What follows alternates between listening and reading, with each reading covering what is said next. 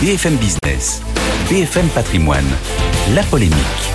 Nicolas Dose, bonjour. Bonjour. Comment faire profiter les salariés des bénéfices de leur entreprise Renaissance tient aujourd'hui une convention sur le partage de la valeur. Quels en sont les enjeux? Bah, L'enjeu principal, majeur, c'est quels sont les outils qu'on met en place pour euh, donner un peu plus de sous aux salariés si l'année s'est bien passée. Hein, Si je le fais basiquement comme ça. Après, il y a un enjeu immédiat. Est-ce que la, la solution retenue justement pour améliorer ce partage de la valeur va être l'accord? Interprofessionnel obtenu par les syndicats il y a dix jours ou est-ce que le politique va reprendre la main dans cette histoire pour finalement aboutir à une loi? Alors du côté du MEDEF, on, ne cesse de dire attention, attention, on a un super accord, il a fallu 11 séances de négociation, nous disons reprenez-le cet accord au mot près, ne changez rien, reprenez-le texto. C'est la position du MEDEF qui est clairement d'ailleurs exprimée hein, à l'occasion de cette convention. Que dit euh, du coup cet accord entre partenaires sociaux? Principalement, la grande nouveauté, c'est qu'en dessous de 50 salariés où il n'y avait pas d'obligation, il y aurait une obligation. Obligation de partager euh, les profits. Si l'entreprise a été rentable trois ans de suite minimum et que le bénéfice fiscal atteint au moins 1% du chiffre d'affaires. Dans ces cas-là, eh bien, il y a une obligation. Alors que jusqu'ici, les obligations ne portaient que sur les plus de 50.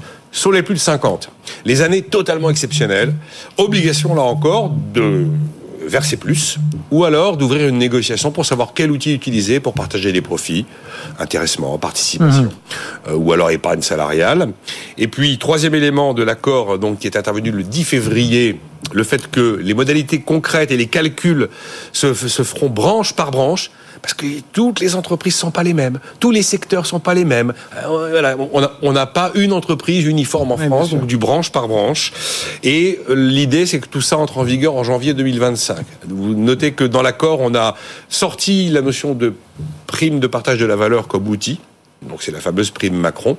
Et on a également, euh, nulle part n'apparaît la fameuse expression dividende salarié qui a tant fait parler, qui est pourtant quelque chose qui était très poussé par Bruno Le Maire ou Emmanuel Macron. Ça n'apparaît plus dans l'accord euh, final. Et normalement, si tout va bien ce mercredi, on doit avoir suffisamment de partenaires sociaux pour valider l'accord avec une signature. Ils vont pas tous signer les salariés de syndicats, mais ça devrait passer. Les syndicats salariés plutôt. Syndicats de salariés et syndicats patronaux. Ces PME vont valider, MEDEF aussi, UDP aussi.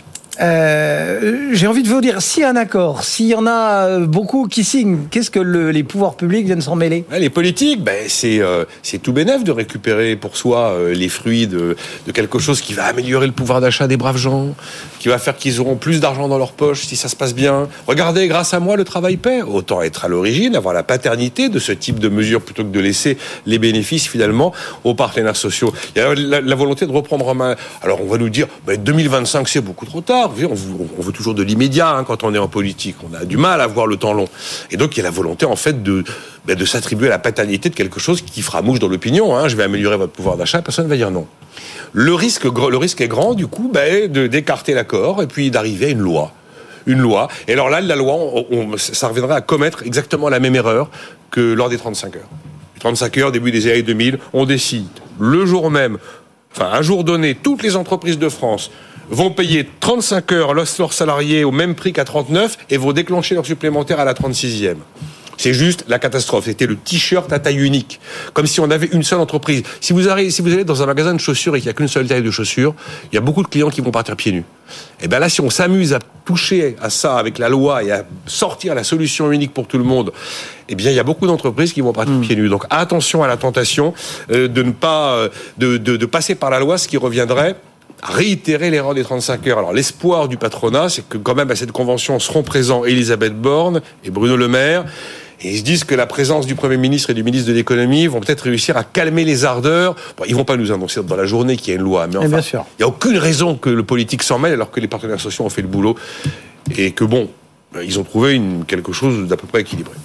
Nicolas Dose pour la polémique du jour.